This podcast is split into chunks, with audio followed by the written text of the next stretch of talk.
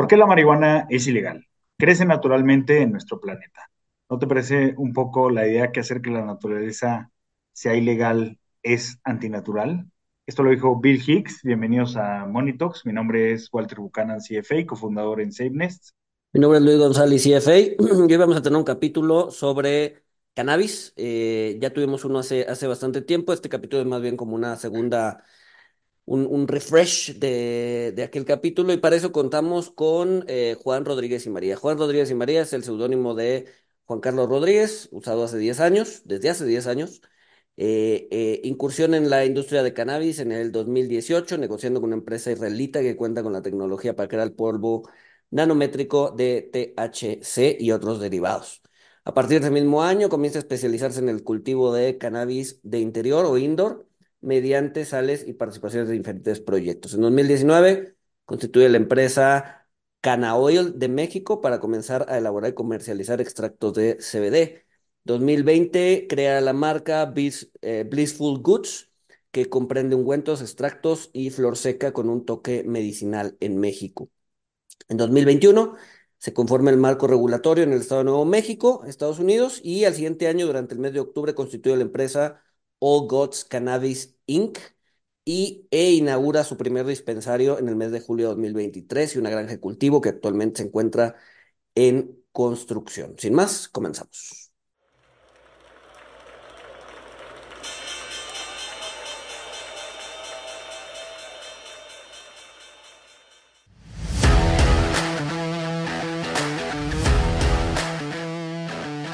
Monito, el otro lado de la moneda. Juan, mil, mil gracias por, por acompañarnos eh, en, este, en este episodio. Ya habíamos hecho un episodio hace mucho, mucho tiempo, pero no, nos pareció interesante darle un refresh eh, para que la gente sepa, sepa cómo, cómo está la industria hoy, hoy en día, ¿no? Mil gracias por estar acá. No, hombre, un gustazo, Luis. Oye, pues sí, con todo gusto. Fíjate que, este, pues si quieres te comento, eh, eh, sobre, sobre el estatus de o el desarrollo de la ley allá en Estados Unidos y lo que ha estado pasando. No, pues esto viene desde hace muchísimos años, desde, híjole, finales de los 30 por ahí, que se prohíbe el uso de la marihuana y luego pues pasan un montón de cosas, ¿no? Eh, se contagia, digamos, esta, esta prohibición alrededor del mundo por una, eh, digamos, una intención de los Estados Unidos, ¿no? Y intereses muy complejos y variados. Eh, sin embargo, bueno, pues la, pasa el tiempo y mm, hoy día eh, tenemos varios estados, son muchos estados, son 26 estados los que ya tienen un, eh, un marco regulatorio que permite de alguna manera el consumo para uso recreativo o para uso médico del cannabis, ¿no? Son 26 estados de uso recreativo, 18 estados de uso médico. Eh, sin embargo, no en todos los estados ha sido despenalizado el consumo del cannabis, ¿no? Son muy poquitos estados los que, los que están despenalizados, que eso es algo que pasa en México también, ¿no? En México la gente cree que eh, que, ya está despenalizado y que se puede cultivar y se puede realmente desarrollar un negocio de esto, pero no. En Estados Unidos sí se puede, ¿no? Yo, como te he comentado, por allá estoy participando en Estados Unidos, en Nuevo México, eh, eh, ya con un negocio, con dispensario, con granja y demás, en donde tenemos un marco regulatorio que es bastante definido y bastante claro para poder echar a andar un negocio de estos, ¿no? Eh, faltan algunos estados todavía, son algunos estados los que no tienen eh, regulación, uno de ellos es el estado de Texas, por ejemplo, eh, no quieren, no quieren echarlo a andar, ¿no? Falta mucho todavía para que salga a nivel federal pero hoy día en la mayoría de los estados, eh, son casi 30, digamos, en donde tú pudieras ya desarrollar un negocio con diferentes características, ¿no? Eh, a diferencia de México, si quieres ahorita hablamos de México, pero en Estados Unidos ya se puede hacer y tiene una contundencia y una claridad bárbara cuando tú quieres hacer un negocio de estos, ¿no? Eh, depende mucho del estado eh, los costos que pudiera implicar el tener un negocio de estos. Sin embargo, no son negocios millonarios como antes, ¿no? Antes tenías que hacer promoción de eh, muchos ejercicios jurídicos para que tú pudieras eh, tener un negocio de estos, ¿no? Y en México, pues es otra cosa muy diferente. Entonces, realmente, ¿cómo está en Estados Unidos? Pues yo te puedo decir que está sumamente avanzado. Cada estado con la libertad que ejerce su, su grupo de legisladores, pues ha visto muy buen negocio en la industria de cannabis y por eso es que está desarrollando, ¿no? O sea, realmente es algo que yo encuentro ya, digamos, un poco imparable por la cantidad de dinero que se maneja, ¿no? Son las cantidades de dinero bárbaras, ¿no? Hay muchas empresas que cotizan. Y me, me, me, comentabas, eh, el otro día estábamos platicando el tema, pero me comentabas que incluso allá hay como muchísimo participante, ¿no? En los, en los estados que se puede, que, o sea, que sí se puede desarrollar negocio, o sea, se está, digamos que ya, ya, ya, ya es como mercado, mercado perfecto, ¿no? O sea, ya hay mucho, muy, mucho participante en él. Sí, hay mucho participante. Fíjate, eh, yo te puedo hablar eh, específicamente del Estado de Nuevo México, que el Estado de Nuevo México eh, comienza su marco regulatorio para uso recreativo en el, fue en abril del 2021, me parece. Eh, ya no recuerdo bien si fue en el 2020-21 cuando la despenaliza, y una vez que la despenaliza, entonces ya genera este marco regulatorio en donde te, eh, te permite tener dispensarios y granjas, hacer micronegocios, macronegocios, ¿no? Hacer ventas de mayoreo. Te permite ya realmente todo, ¿no? Por ejemplo, yo te puedo decir eh, de un negocio, un negocio de micro, de micro eh, digamos, microescala, que son hasta 200 plantas. Eh, una licencia, o sea, las licencias para poder eh, tener cultivo de cannabis, comercialización y transformación y venta menudista, una licencia te cuesta 6 mil dólares, ¿no? O sea, cuesta 2.500 dólares una, mil dólares otra para hacer retail y entonces, eh, con seis mil dólares tú puedes tener un negocio, un dispensario, ¿no? Más todos los costos que implica, pues, el poner el dispensario y todo el asunto. Entonces, como esto es realmente sencillo, eh, hay una cantidad bárbara de licencias que se están otorgando en Nuevo México. Eh, no, si tú tomas en cuenta que te va a costar seis mil dólares, digamos, una licencia, estamos hablando de, pues, entre, no sé, dependiendo del tipo de cambio, pues 120 mil pesitos, 100 10 mil, 100 mil pesos, ¿no? O sea, es una licencia de verdad muy barata en donde tú ya eh, cultivas, transformas y haces venta menudista. Entonces, pues, por ejemplo, ahí en Sunland Park, en Nuevo México, pues tenemos una cantidad bárbara de dispensarios alrededor del que nosotros tenemos. Entonces, en todo Estados Unidos, en California, en, eh, bueno, Nueva York, por ejemplo, también, ¿no? Ya eh, este, están proliferando todos estos negocios, aunque tienen una tasa de verdad altísima. En Washington también.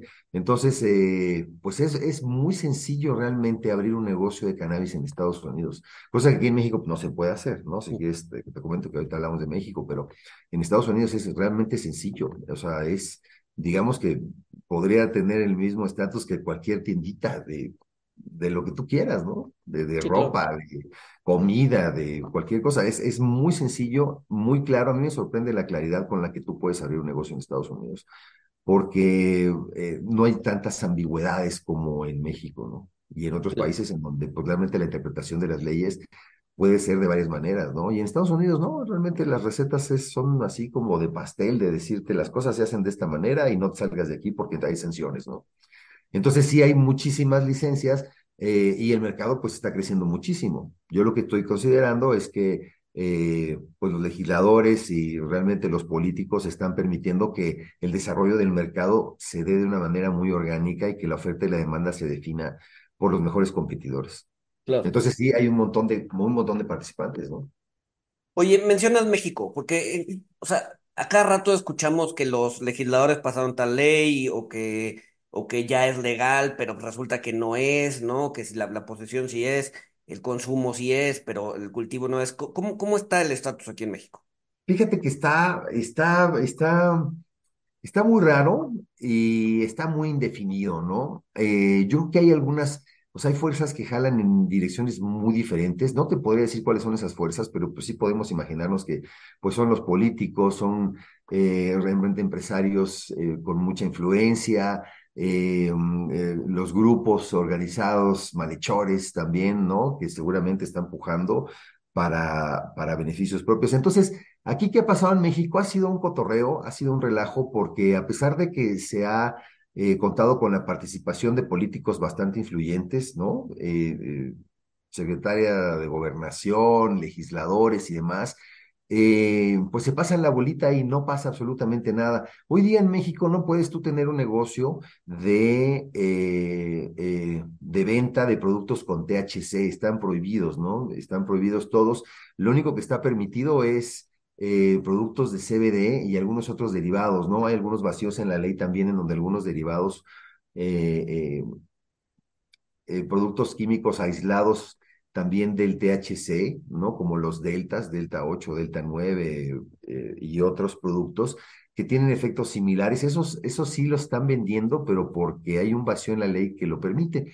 Sin embargo, te puedo comentar eh, mira, en el caso de la ley aquí, se han mandado varias propuestas, hay, hay, hay, varios políticos que han mandado propuestas, pero que no se acaban de aceptar, ¿no? Hazte cuenta que mm, eh, aquí en México, en el 2021, hubo un ejercicio eh, muy interesante, que fue la declaración de inconstitucionalidad eh, sobre cinco artículos que había en la Ley General de Salud, en donde expresamente prohibían que se consumiera, eh, que, se consumiera cannabis, ¿no?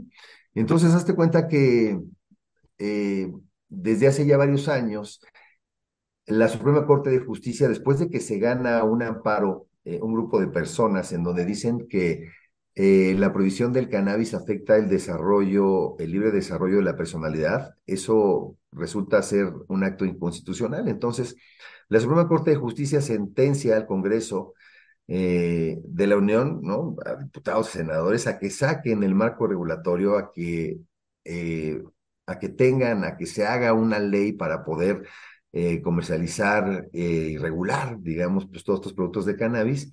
Y el Congreso de la Unión, pues no hace nada, ¿no? Hace caso omiso, de repente le dice a la Suprema Corte de Justicia, después de que ya tenían una sentencia, que no iban a poder atenderla, que pues con la pena, pues otro día lo veían con más calmita, y entonces así lo pospusieron dos veces.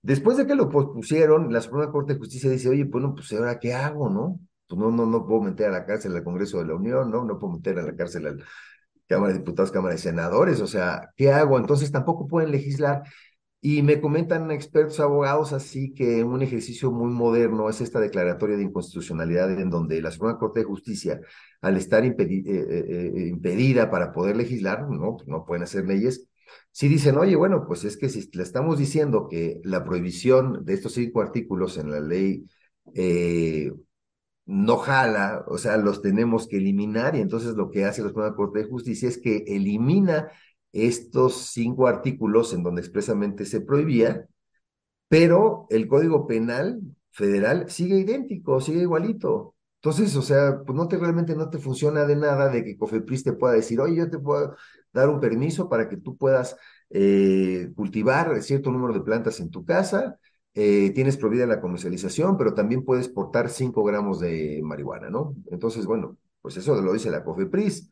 Pero si tú traes tu permiso con la COFEPRIS y de repente te para la policía, pues la policía no atiende realmente a las leyes y reglamentos de la COFEPRIS, digamos, o sea, realmente atiende su propia ley. Y la propia ley, pues te sigue imponiendo sanciones, multas y cárcel si tú estás eh, eh, con la tenencia de más de 5 gramos de cannabis o si ya no digas si estás haciendo negocio con ella, ¿no? O sea, son unas multas bárbaras que no me sé las cantidades, pero, pero las multas están muy fuertes y también la pena de cárcel también eh, sigue igualito que en los noventas, idéntico. Entonces realmente no puedes hacer nada, ¿no? Los negocios que hoy existen son por negocios de CBD y que te comento que hay algunos vacíos en donde en la ley en donde como no saben que existen estos productos aislados químicos que también te ponen un efecto similar al del THC, eh, pues se los están vendiendo en algunos dispensarios pero de que ponen, ponen, pero no es THC, ¿no? No es THC y realmente los efectos no son los mismos. Entonces, aquí en México, ¿qué pasa? Pues que no tenemos ley. O sea, ahora, tú puedes, eh, sí existen algunos protocolos que te permiten cultivar THC con usos medicinales, que son realmente exhaustivos y no los puedes usar para una cuestión recreativa. Te los tienes que vender a algún laboratorio y tampoco en México se está desarrollando una industria farmacéutica basada en productos de THC. Eso es una realidad. Entonces, pues no puedes tú tener un cultivo de plantas de THC, de plantas que te den esos productos, porque pues no te los van a comprar nadie, ¿no? O sea, tampoco hay una demanda en México. Entonces, aquí lo que yo creo, el futuro de, de la ley en México es de que, pues las grandes empresas, ¿no? Emerald y varias empresas que cotizan en bolsa, que tienen mucha fuerza y mucho dinero, que ya están manejando billones de dólares, pues van a presionar en México para que para que salga una ley y les permita trabajar aquí, ¿no? Seguramente empezarán a incursionar en el norte del país, a comprar terrenos y a producir y a empezar a, a transformar la materia, ¿no? Para poderla exportar, porque aquí en México, pues definitivamente no hay consumo, no hay demanda, ¿no? Yo no conozco a nadie que, que diga, oye, me urge una pomada de cannabis o me urge tomar algún extracto, necesito un medicamento para la cabeza, para el dolor de cabeza.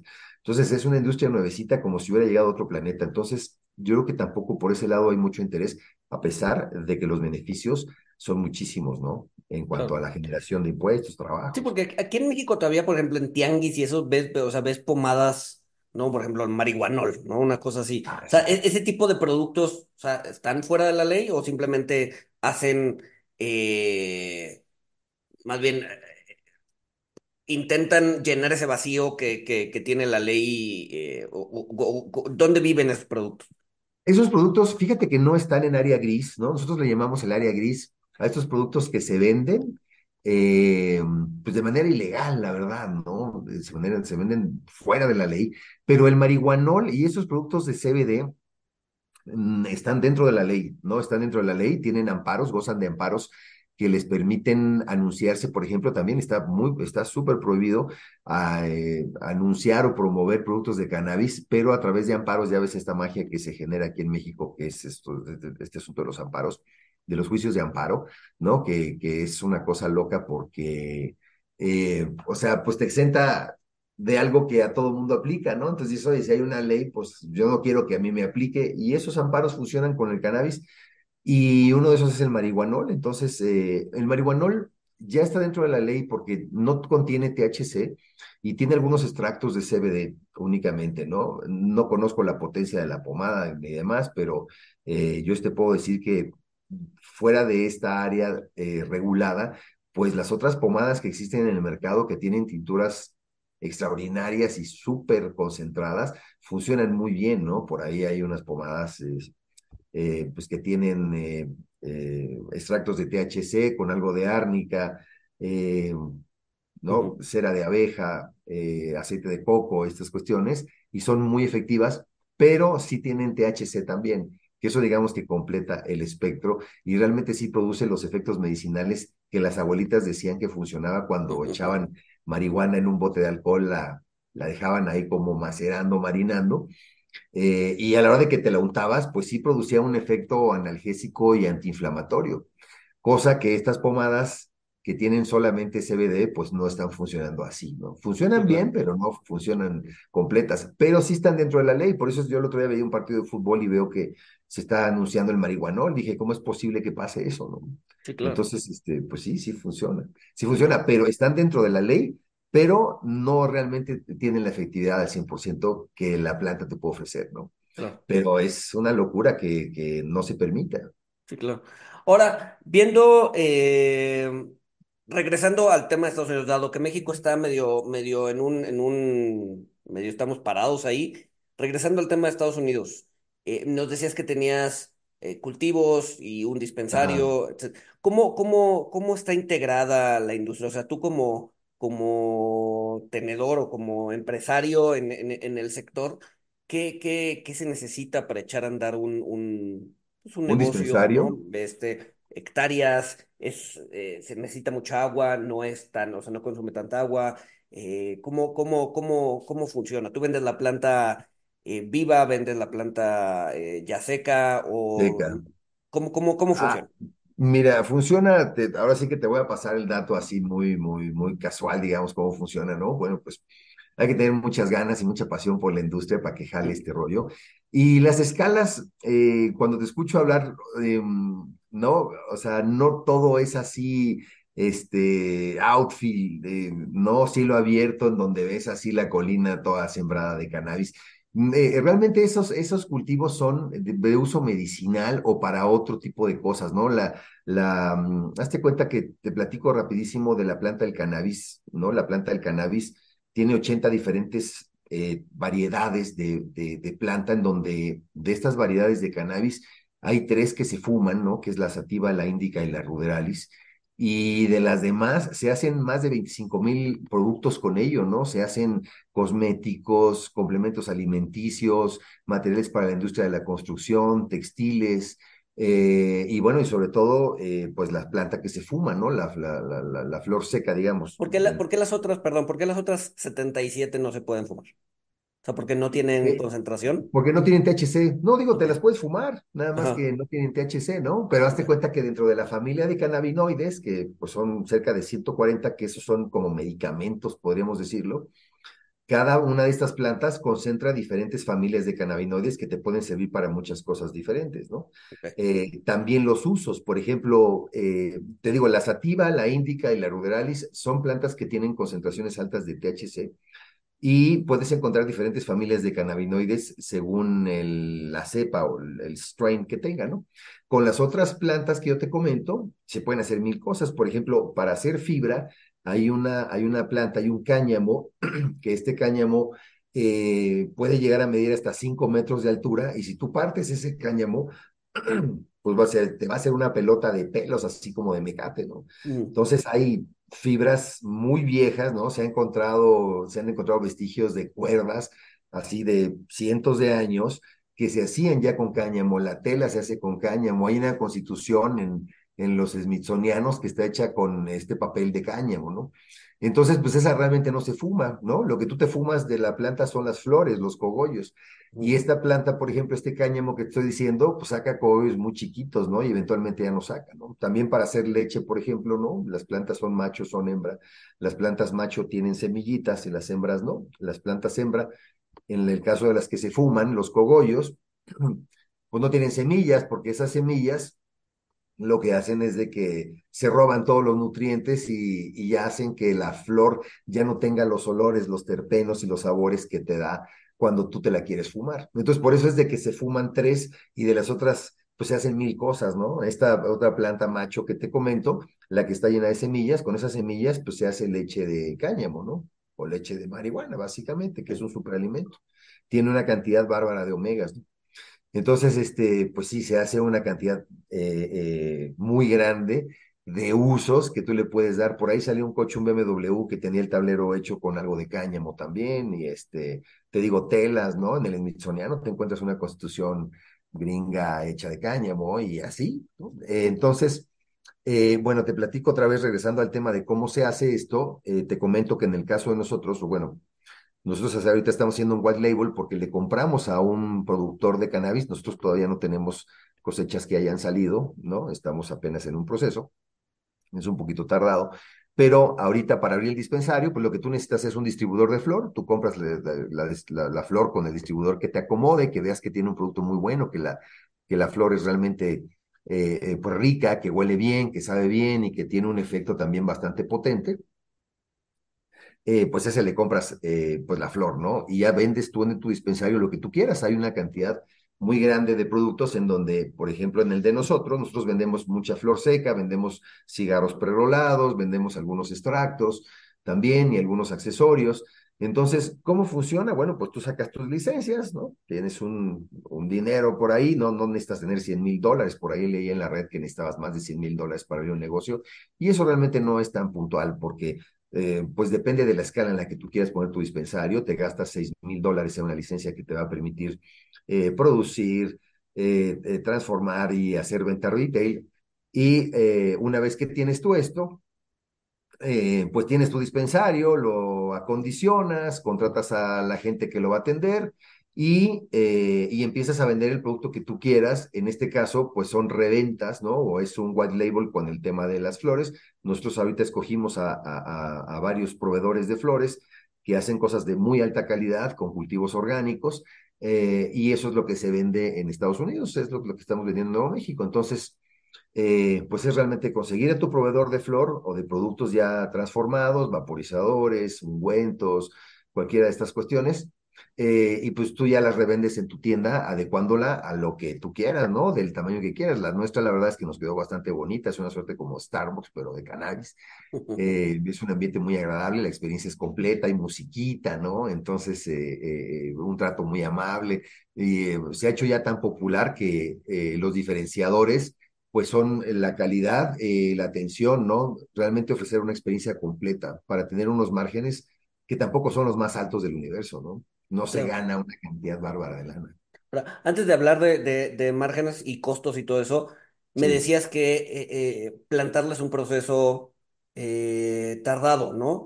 Pero por otro lado, o sea, por lo menos la cultura popular es que crece como hierba, ¿no? O sea, la tiras en el Ah, camellón no. de insurgentes y ahí tienes ya el, el matorral de, de, Sí, de, de cannabis, ¿no? En- en- a la mitad de la ciudad. ¿Por qué, o sea, por qué es, por qué es, por qué es complicado plantarla y, tener un plantío propio? Ah, mira, bueno, pues es- lo que pasa es de que esa, esa idea que se tiene así de que echas una semilla de cannabis y le echas un poco de agua y ya se dio, pues es muy equivocada porque, o sea, tú puedes hacer eso. Te voy a poner un ejemplo. Por ejemplo, ahí eh, existe este, este, existe esta planta que se llama Acapulco Golden en, en, en Guerrero, eh, muy popular en los setentas, tiene una concentración de 12-14% de THC porque pues hacía, hacía cielo abierto, ¿no? Con algunos nutrientes seguramente les Eh, ponían eh, y demás. ¿Eso es alto o bajo? Eso es bajo, eso es bastante bajo. Sin embargo, pues es de la que se fumaba Bob Marley y pues con eso se ponía hasta las trancas, ¿no? Estaba muy poco habituado.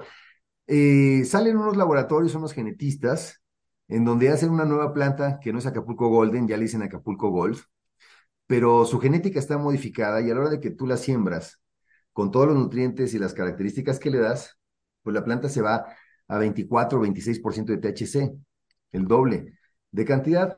Entonces, ¿por qué es tan complicado? Porque tú no puedes poner una planta nada más, echarle una semillita y que, y que se dé, porque sí se va a dar la planta, pero no tiene estos terpenos, estos sabores y la potencia, ¿no? Para poder cultivar, tú necesitas eh, por ejemplo, en el caso de nosotros que cultivamos con, sales, con, con fertilizantes y con nutrientes que tienen, hazte cuenta, nitrógeno, fósforo y calcio, digamos, otros, otros micronutrientes, eh, nosotros le damos esa dieta a la planta y además las lámparas que utilizamos, la luz del sol, son luces que tienen en cierta gama una potencia más fuerte que la del sol, además de que también se meten eh, concentraciones por metros cúbicos de CO2 para que la planta pueda absorber y generar mayor fotosíntesis con la cantidad tan fuerte de luz que le das. Eh, no, necesitas también controlar la humedad y la temperatura del lugar, eventualmente hasta la presión, ¿no? Si tú puedes hacerlo y tienes muy aislado el cuarto. Esto lo que hace es de que te da cantidades más grandes de flor y también mucho más eh, potentes en THC y también con muchos más terpenos. Enriqueces mucho esto. Entonces, ya está tan mezcladas las genéticas y están tan ordenadas eh, a la hora de que tú le pides a un genetista, digamos, que te diseñe una planta, pues te la puede diseñar y le puede dar el sabor que quiera, ¿no? Únicamente aislando a través de un estudio que se llaman cromatografías líquidas planas tú puedes ir aislando los sabores y los olores de una planta y ya no importa si es sativa o es índica, ¿no? Como dice mucha gente de que dicen que la sativa produce un efecto como, como muy, eh, eh, muy energizante y la índica un poco más relajante y pues es un poco un mito porque ya estas mezclas de, de, de, de strains, de, pues ya te producen otro tipo de efectos, ¿no? Incluso los sabores también. Y por eso es de que no se puede así sembrar una planta, echarle a una maceta y que le dé el solecito, ¿no? Entonces estos procesos, eh, pues te duran, por decirte, eh, pues te duran cinco meses y medio ya con toda la etapa de curación. Si me preguntas el proceso, ¿cómo es? Pues tú germinas una semilla o tienes un clon, que es mucho más rápido, tienes una plantita clonada, y luego le metes un mes y medio de vegetación, de etapa de vegetación, y luego le metes dos meses de etapa de floración, ¿no? Cambias ahí el fotoperiodo, ¿no? También eso es muy importante. Cuando estás en vegetación le metes 18 horas de luz y cuando estás en floración le metes 12 y 12. Entonces, eh, son tiempos y márgenes absolutos que la naturaleza no te da. Entonces, todo lo que la naturaleza le puede dar a la planta, a la hora de que tú la estás cultivando, eso lo potencializas y generas unos estados que no existen en la naturaleza, ¿no? Aquí tenemos oscuridad absoluta, luz absoluta, eh, temperatura, humedad, te digo, eh, forzamos a la planta a generar más fotosíntesis a través de lámparas que generan muchísima luz. Eh, y si tú no les metes CO2 a esas plantas, se pueden quemar. Entonces, a la hora de que tú les metes CO2 y concentras estos metros cúbicos con las partículas, pues lo que hace es de que aceleras la fotosíntesis de la planta, además de que la entrenas, ¿no? A la planta la estás entrenando constantemente, la planta es muy resiliente, entonces si tú la estás moviendo, la planta no le gusta y la planta hace fuerza para que no se mueva y cuando está haciendo fuerza para no moverse, las ramas se hacen más gruesas y se hacen más fuertes, entonces a la hora de que las ramas están gruesas, ya puede soportar el peso de un cogollo muy grande eh, a la hora de estar creciendo, ¿no? El cogollo es la flor que se fuma, realmente las hojas no se fuman, solamente el cogollo.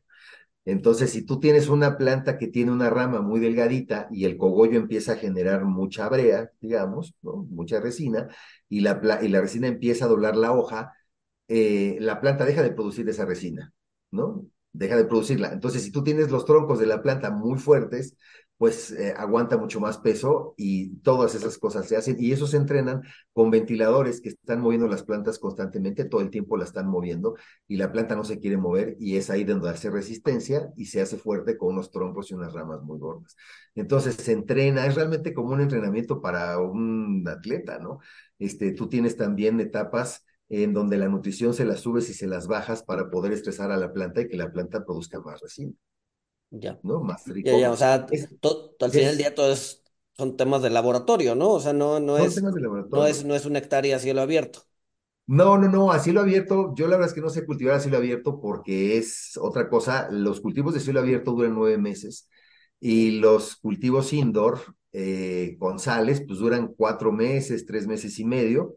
Y después de esa parte que la planta eh, se cosecha, se tiene que llevar un proceso de curación para poder degradar la clorofila que le queda eh, y secarla en un punto en el que quede exacta para poder ser fumada y se potencialicen todos los olores y los sabores del cogollo. Porque si tienes un mal curado, puedes echar a perder una cosecha completa. Y de la otra manera también, tú puedes tener una cosecha que puede ser mediana, que no puede ser tan, tan buena, pero con un buen curado puedes levantar este, y resaltar todos los sabores de la flor. Entonces, no es así de sencillo de decir, oye, bueno, pues yo la cultivo en la maceta.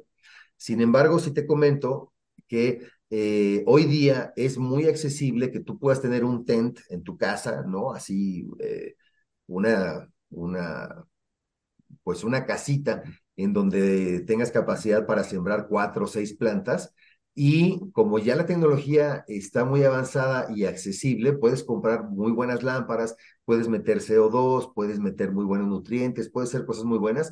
Y un, una persona, un cuate que sea muy apasionado de esto y que tenga en su casa, en su closet, unas buenas lámparas, pues sí puede andar ganando una competencia de cannabis, ¿no? Si le echa realmente toda la pasión y toda la disciplina que se necesita. Es, es así, pero, pero sí es un tema, ¿no? Es un tema es un tema complicado. Ahora, lo que tú tienes que hacer es seguir las recetas y también pues tener mucho feeling para poder cultivar la planta. Yo lo comparo mucho con la gastronomía, digamos, ¿no? Tú puedes, a ti te puede decir un chef la receta de un platillo con todos los ingredientes en sus cantidades exactas y tú te puedes aventar a cocinarlo, nada más que pues a la hora de cocinarlo no te va a quedar igual que al chef, ¿no? El chef tiene un expertise eh, donde calcula tiempos a través de la experiencia y procesos químicos que uno pues, no lo puede hacer. Entonces, es ahí en donde está, eh, pues digamos que la esencia de un buen cultivo de cannabis, ¿no? Entre la disciplina y ese feeling o esa buena mano para cultivar.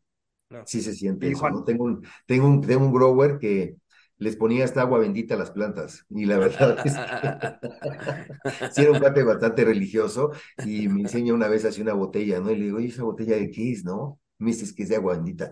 Y esa que andas aquí presionándote. No, es que esas se las pongo a las plantas también. Y la verdad es que sí le quedan cosas muy buenas.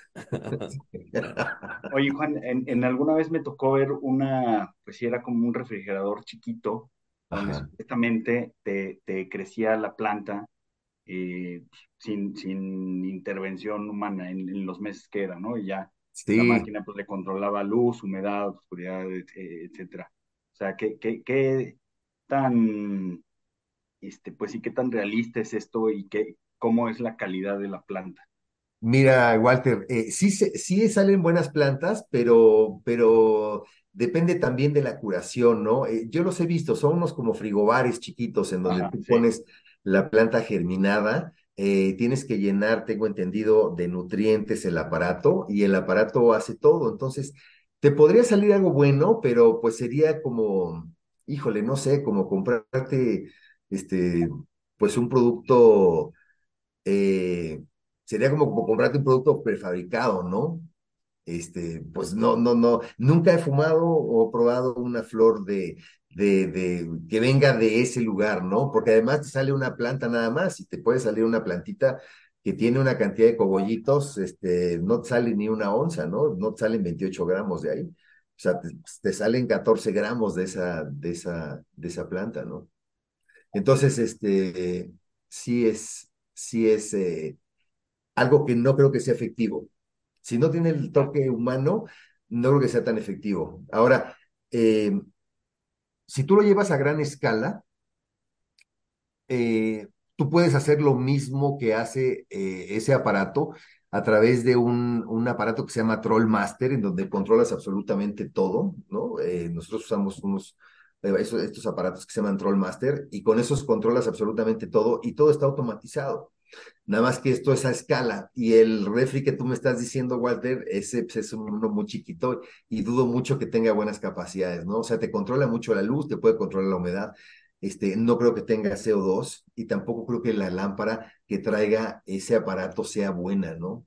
O sea, nosotros usamos lámparas LED de, de, de mil watts que tienen unas frecuencias dentro de su luz muy particular y además pueden ser regulables según la época en la que estés cultivando tu planta. Entonces eso eh, no lo hace el aparatito este automatizado, ¿no? El refri. No. La lámpara que tiene debe de ser una lamparita de LEDs bastante, este, pues bastante austera en cuanto al rango de luz que te da. Entonces no Oye, creo que salga algo bueno, ¿eh? no te lo compres.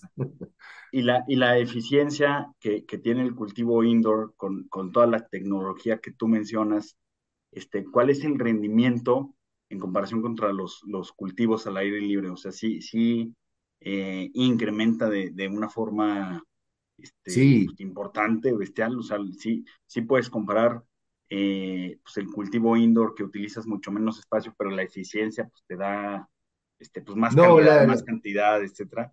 No, la eficiencia es, la eficiencia deben de ser estos números, te los digo un poco al aire, Walter, porque no los conozco, pero usted puedo decir que eh, pues debe de ser varias veces eh, mucho más eficiente el cultivo indoor que el outdoor, porque pues tú tienes muchísimas técnicas y muchos apoyos diferentes en los que haces que una planta normal te dé tres, cuatro, cinco veces más producto, más flor, más cogollo que una outdoor, ¿no? Desde que tú le haces un corte, le haces este, eh, estás cortando la planta, ¿no? Le, le, haces un corte lollipop en donde le cortas todas las hojas, dejas las puras flores, los puros cogollos, eh, ¿no? También estás cortando, eh, de alguna manera estás modificando todas las puntas de la planta cuando tú estás cultivando indoor, más todos los elementos que yo te comento, que es la luz, la temperatura, la humedad, eh, los nutrientes que le das,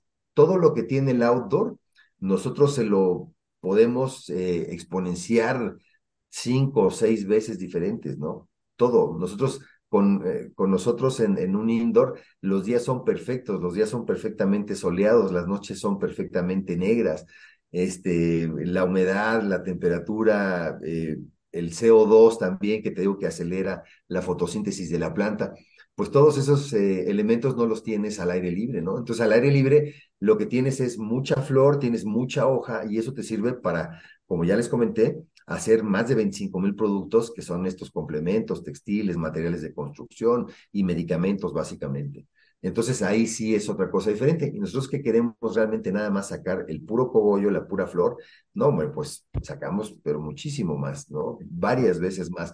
Les voy a tener ese dato pronto, próximamente, porque sí es este, o sea, sí te puedo decir que es varias veces, te puedo decir cinco, seis, siete veces más, ¿no? Pero porque nosotros hacemos cogollo. Le comentaba yo a Luis, si tú quieres hacer, por ejemplo, leche, tienes otro tipo de planta eh, que no da flores, pero sí da semillas, y con esas semillas se extrae la nuez que viene dentro de esta semillita, ¿no? El coco del cannabis, y con esa se hace leche. Entonces, eh, son diferentes productos, pero para pura flor eh, te puedo decir que son varias veces, digamos que pudieran ser hasta un montón de markups que tienes en relación a una planta con la otra en, cuanto a finanzas y en cuanto a producción también muchas veces más, ¿no? Hablando, hablando de, de la inversión, ¿no? Porque, a ver, hablabas de que la, la, licencia te cuesta seis mil dólares, eh, pero bueno, ya después empezamos a, empezamos, o, o nos empezaste a decir que necesitas lámparas, que necesitas eh, luz LED, que necesitas estarlas cuidando, etcétera, etcétera. Si alguien quiere incursionar, no siendo un productor pequeño de cannabis, de, de, cuánto es el sablazo inicial? Eh, mira, depende mucho de, eh, depende mucho del lugar en donde estés, ¿no? Por ejemplo, o sea, del local en el que tú estés rentando o estés comprando, yo te puedo comentar que es la escala que tú le quieras dar como cualquier negocio. Tú puedes sacar un muy buen negocio eh, a partir de cincuenta mil dólares. Con cincuenta mil dólares estamos hablando de que tú ya tienes un negocio que te va a dejar unos márgenes bastante interesantes, ya márgenes netos, márgenes netos, pues de alrededor del del 17, del 22%, por ahí, dependiendo de los productos que tú vendas. Pero para poder iniciar, tú necesitas 6 mil dólares para poder sacar una licencia, por lo menos en Nuevo México, dependiendo de los estados. Todos los estados van a acabar un poco como homologados. Eh, en cuanto a las licencias, justamente por la competencia que hay. Pero si tú tienes 6 mil dólares para sacar una licencia, estamos hablando prácticamente de 100, 110 mil pesos. Eh, y de ahí, eh, pues tú tienes que tener empleados, ¿no? Tienes que tener rentas. Con menos de 50 mil dólares, tú ya puedes tener un negocio. Lo más caro, digamos, sería la renta en este caso del local o la compra que tú vayas a hacer, ¿no? Bueno, yo prefiero siempre pues estar mejor rentando eh, el local, el espacio. Nosotros tenemos una renta de 3 mil dólares, te puedo decir, que es una renta bastante amable, es un local con muy buenas dimensiones. Eh, y eso es realmente tu costo, ¿no? Ahora, si tú tienes la granja eh, versus hacer un white label y comprarle a alguien, tú puedes este, invertirte pues esa cantidad de dinero y tienes una recuperación en eh, 18 meses, un poco menos de 18 meses, dependiendo de, de los productos que estés vendiendo y los márgenes que tengas, ¿no? Los, eh, y eso a pesar de que el mercado ha aumentado en términos de participantes, ¿no? Fíjate que sí, fíjate que sí. En el caso de nosotros, estratégicamente, digamos que estamos en una zona muy buena porque estamos en un lugar que se llama Sunland Park, que colinda o es la frontera con el estado de Texas y el estado de Texas tiene prohibido eh, el uso recreativo y comercialización, no tiene una regulación eh, realmente sobre la industria. Entonces todos nuestros clientes son tejanos y a pesar de que nosotros tenemos cerca de 18 dispensarios en un radio de un kilómetro, eh, hay clientes para todos. Entonces, esto acaba siendo un poco como los tacos de pastor en México, ¿no? ¿Cuál es el mejor taco del pastor? Pues el que más te gusta y bueno, por alguna de las condiciones que tiene, ¿no? Nosotros tenemos ya un drive-thru en donde puedes hacer tu pedido eh, desde el coche, o sea, lo haces en línea, el pedido, lo haces por teléfono, eh, pasas en el coche y te dan tu producto, ¿no? Ya lo pagaste y esos son los eh, diferenciadores que tienes. Entonces, dependiendo mucho de la escala, ¿no? Están llegando ya algunas marcas eh, de otros estados, de California de, o de Denver también, ¿no? Este, eh, que están metiendo mucho dinero y tienen unos dispensarios enormes en donde sí tienen inversiones de 100, 200 mil dólares, ¿no? 300 mil dólares. Pero ya tienen toda la industria atrás, toda su granja y todo el producto que les está respaldando, ¿no? Está esta marca que se llama Cookies, eh, Cookies de Chichanchón, ¿se acuerdan de estos señores? No. Chichanchón, unos, unos, No. Unos comediantes estadounidenses eh, en los 80 se hicieron muy populares porque eh, siempre estaban haciendo comedia sobre esta cultura de los marihuanos, digamos, en Estados Unidos y los chicanos. Y después estos señores, Chichanchón, pusieron eh, esta marca que se llama Cookies y hoy día pues es de las marcas líderes de cannabis en Estados Unidos, súper fuertes y tienen inversiones de millones de dólares ya dentro del estado de Nuevo México incluso.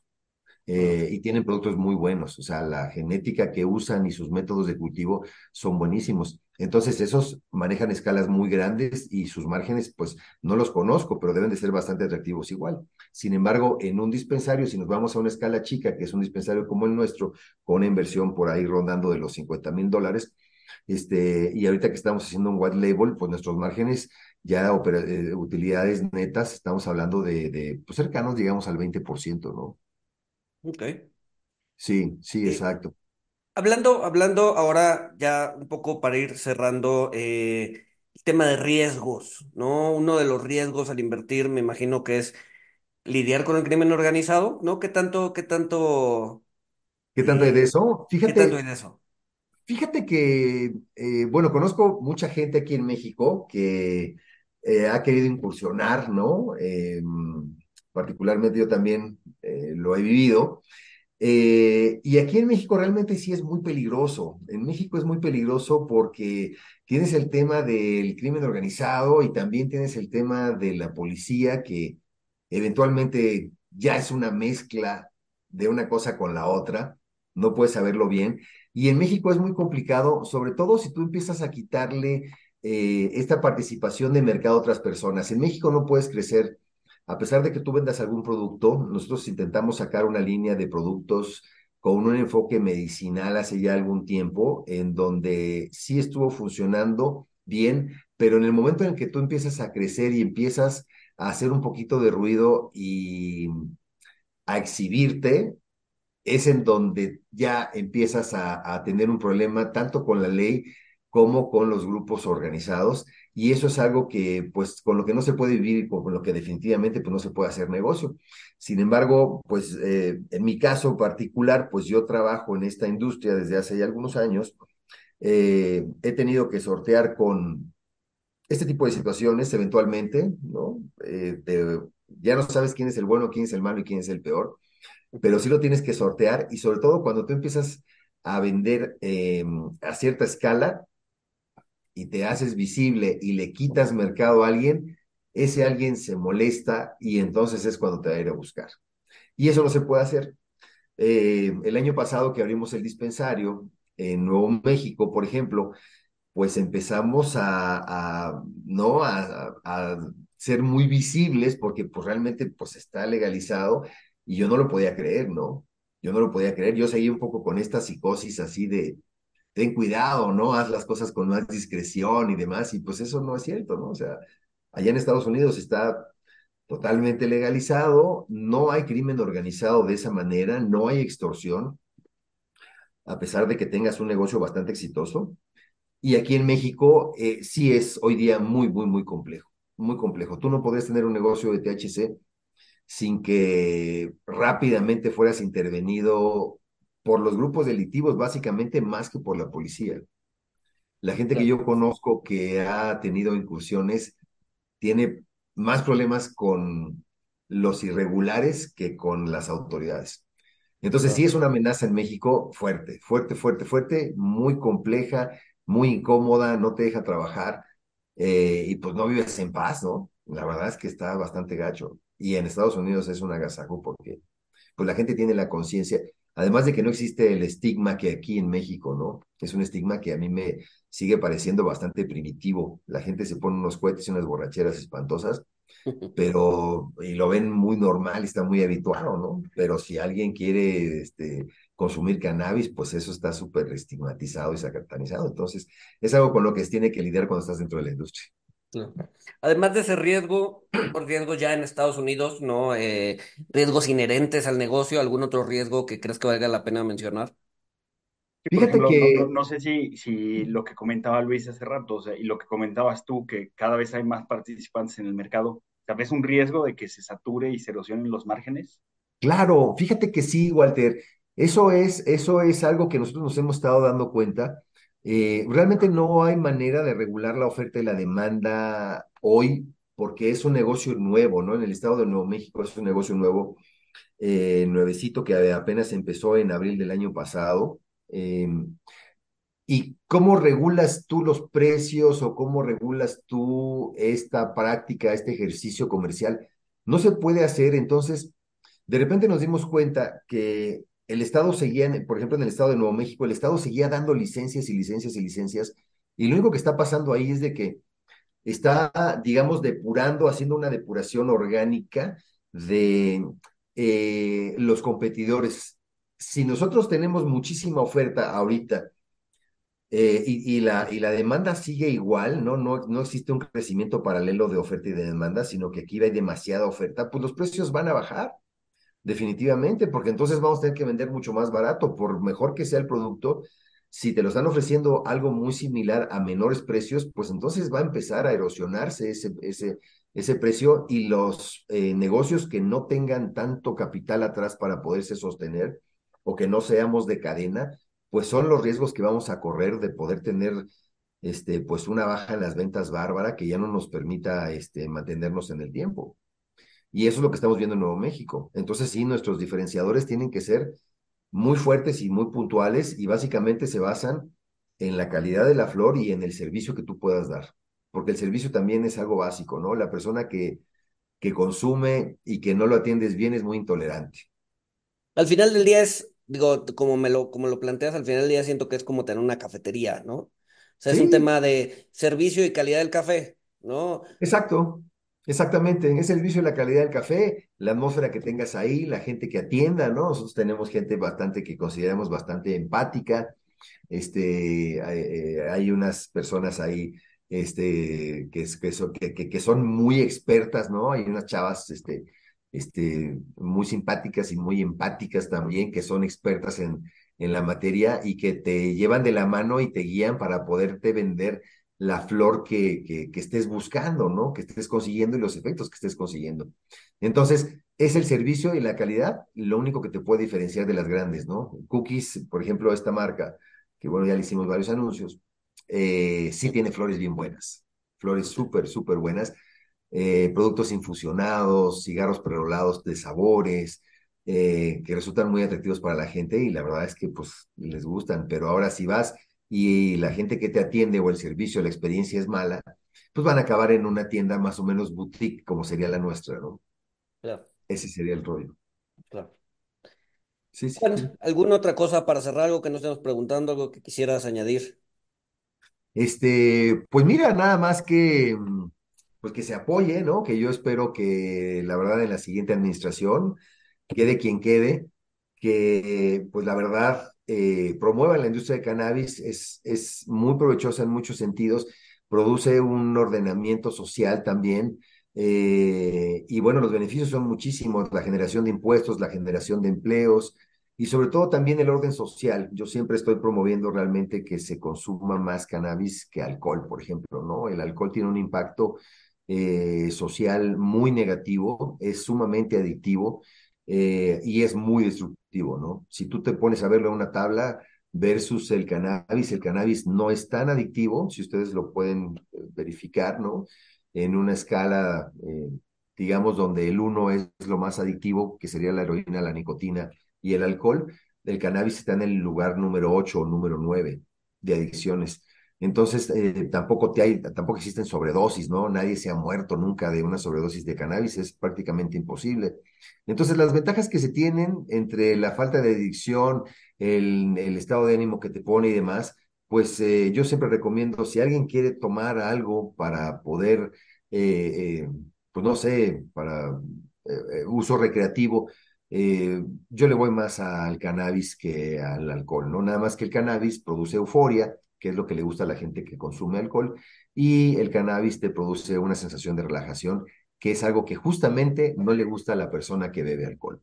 La persona que bebe alcohol no le gusta el cannabis, y los que preferimos el cannabis no nos gusta tanto el alcohol, ¿no? Son efectos muy diferentes, pero los efectos del alcohol son sumamente destructivos y los del cannabis, ¿no? Entonces, pues realmente darle una consideración, apoyar la industria del cannabis también y esperar a que se venga una apertura que yo espero que en esta siguiente administración política eh, se dé, dadas las presiones de las empresas que eh, pues necesitan hacer este, podríamos llamarle una suerte de, de reshoring, porque pues ahora lo que se está eh, produciendo en México, pues ya lo están produciendo en Estados Unidos, ya lo estamos haciendo en Estados Unidos. Sin embargo, para hacer estos cultivos eh, a gran escala, eh, a cielo abierto, pues sí se necesitan los campos mexicanos. Y es ahí en donde yo creo que hay una oportunidad para México muy importante y habrá presión por parte de Estados Unidos y Canadá para que se dé el marco regulatorio. Entonces, pues realmente eso sería todo. Apoyen a la industria, por favor. Este, no se vayan con la finta. Consuman poco alcohol. Sí. Perfecto. Juan, mil, mil gracias por, por tu tiempo, este, por, por la clase. Y este, pues nada, sin más, nos escuchamos el siguiente eh, miércoles. Saludos.